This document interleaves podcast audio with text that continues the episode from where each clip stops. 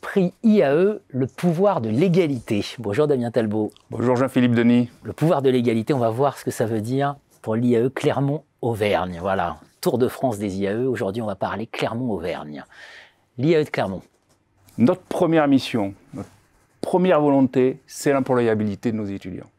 Et ça passe effectivement par l'égalité, l'accessibilité. L'IAE Clermont-Auvergne, c'est 2000 étudiants euh, qui se traduisent, qui se caractérisent par une grande diversité sociale, culturelle. Et nous sommes extrêmement attachés à cette diversité, pour plusieurs raisons.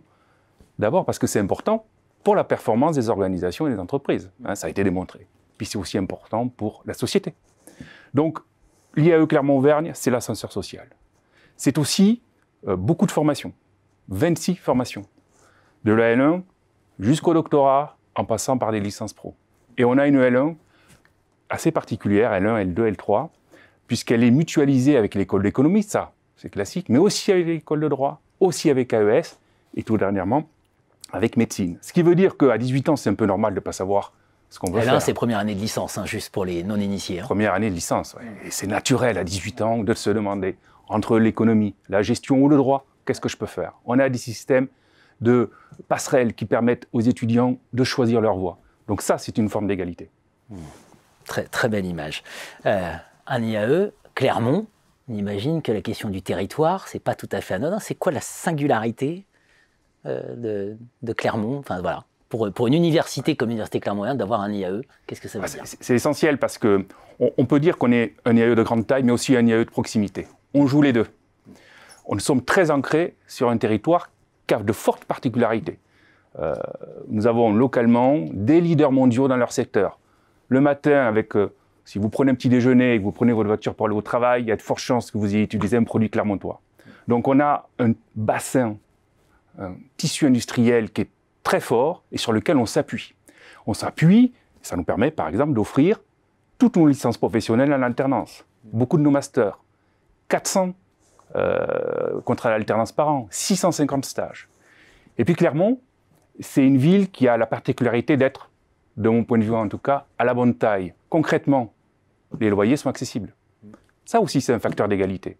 C'est aussi une ville culturelle forte, Europavox, euh, le festival de court-métrage, c'est la chaîne des puits qui est labellisée euh, à l'UNESCO, et puis il y a une vraie vie étudiante, à échelle humaine encore une fois. Donc ça, c'est le côté local. On est donc un IAE proche de son territoire. Mais pas que. On est très inséré au niveau national. Bien sûr, nous jouons le réseau IAE France vraiment de manière importante. C'est un réseau particulier. Euh, on ne se classe pas entre nous. On se complète. On s'échange des bonnes pratiques. On se réunit souvent. On s'entraide. Et ça, ça change beaucoup de choses. On fait des événements communs, euh, des business games, euh, des Coupes de France, etc. Et là, on a une complémentarité qui, là aussi, va aider un étudiant ou une étudiante qui rentre à l'IAE de Clermont-Ferrand, mais finalement de pénétrer aussi un réseau de 35 IAE. C'est une force. Bien sûr, j'évoquais le pouvoir de l'égalité. C'est vraiment ça. Hein. Ah c'est là où on a une société qui est de plus en plus, euh, qui n'a Dieu que pour l'inégalité. Et c'est vrai que se classer, par exemple, c'est créer aussi des inégalités. Là, mmh. pour IAE France, il n'y a, a, pas de classement entre les IAE. Tous les IAE, euh, c'est la même chose. On le refuse. Hein. Vous pouvez le trouver dans la presse, mais ce n'est pas de notre fait. Hein, ça, c'est essentiel. Et on a cette complémentarité, cette idée que euh, de mon point de vue, les cadres d'entreprise ne doivent pas être seulement des enfants de cadres d'entreprise. On doit jouer là-dessus. Pour autant, on doit offrir à l'ensemble de nos étudiants et des étudiantes exactement les mêmes compétences qu'on peut trouver partout. L'international, c'est extrêmement important. Ce n'est pas parce que nous sommes un IAE de proximité que nous n'allons pas nous projeter à l'international. Là aussi, on essaie de ne pas faire les choses n'importe comment. On a aujourd'hui 50 partenariats Hein, donc c'est important. On a des partenariats en Chine, en Afrique, on va retrouver l'Europe de l'Est, les États-Unis, le Canada, que sais-je. Mais ce sont des partenariats qu'on essaie d'être, de créer le plus égalitaire possible aussi, ou le plus égalitaire entre nous. Il ne s'agit pas simplement pour nous de, de, de donner, de projeter nos étudiants à l'étranger, mais c'est surtout d'en recevoir aussi, d'échanger, et d'échanger des enseignants-chercheurs, et euh, là aussi d'avoir cette idée d'aller créer un lien avec les universités pour pourquoi pas faire des contrats de recherche en commun. Donc on va rechercher l'égalité avec nos partenaires étrangers, internationaux aussi.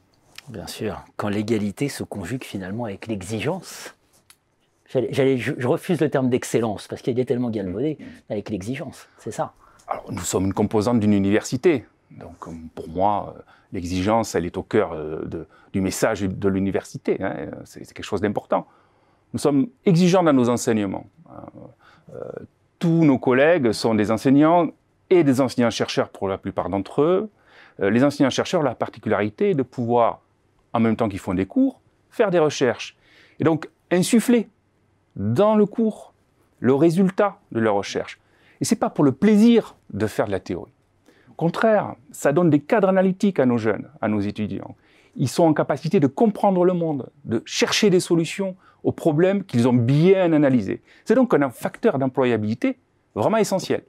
Hein. donc, de ce point de vue-là, euh, on a des formations qui sont, par exemple, classées dans SMBG. Hein, on en a une qui est le master en gestion du patrimoine, qui est dans le top 2 ou le top 3 français depuis une bonne dizaine d'années. D'ailleurs, en gestion du patrimoine, il est de bon ton de dire j'ai fait clairement. Hein, c'est important. Donc ça, c'est l'exigence envers, envers euh, nos enseignements. Sommes exigeants envers nos étudiants. On discute beaucoup avec euh, les entreprises, euh, les associations qui emploient nos étudiants et nos. On leur demande qu'est-ce que vous recherchez comme compétence La rigueur analytique, on en a parlé. La compréhension du monde, on vient de le dire. Mais pas que. Le savoir-être, le comportement. Il faut pouvoir intégrer une entreprise, une association rapidement, de se montrer adaptable et d'être capable de travailler collectivement. Et ça, c'est une grande force euh, que euh, nous avons euh, à l'IAE. Le pouvoir de l'égalité, la force de l'exigence, bref, il y a eu Clermont. J'ai fait Clermont, j'aime beaucoup cette formule. Merci beaucoup Damien Talbot. Merci Jean-Philippe Denis.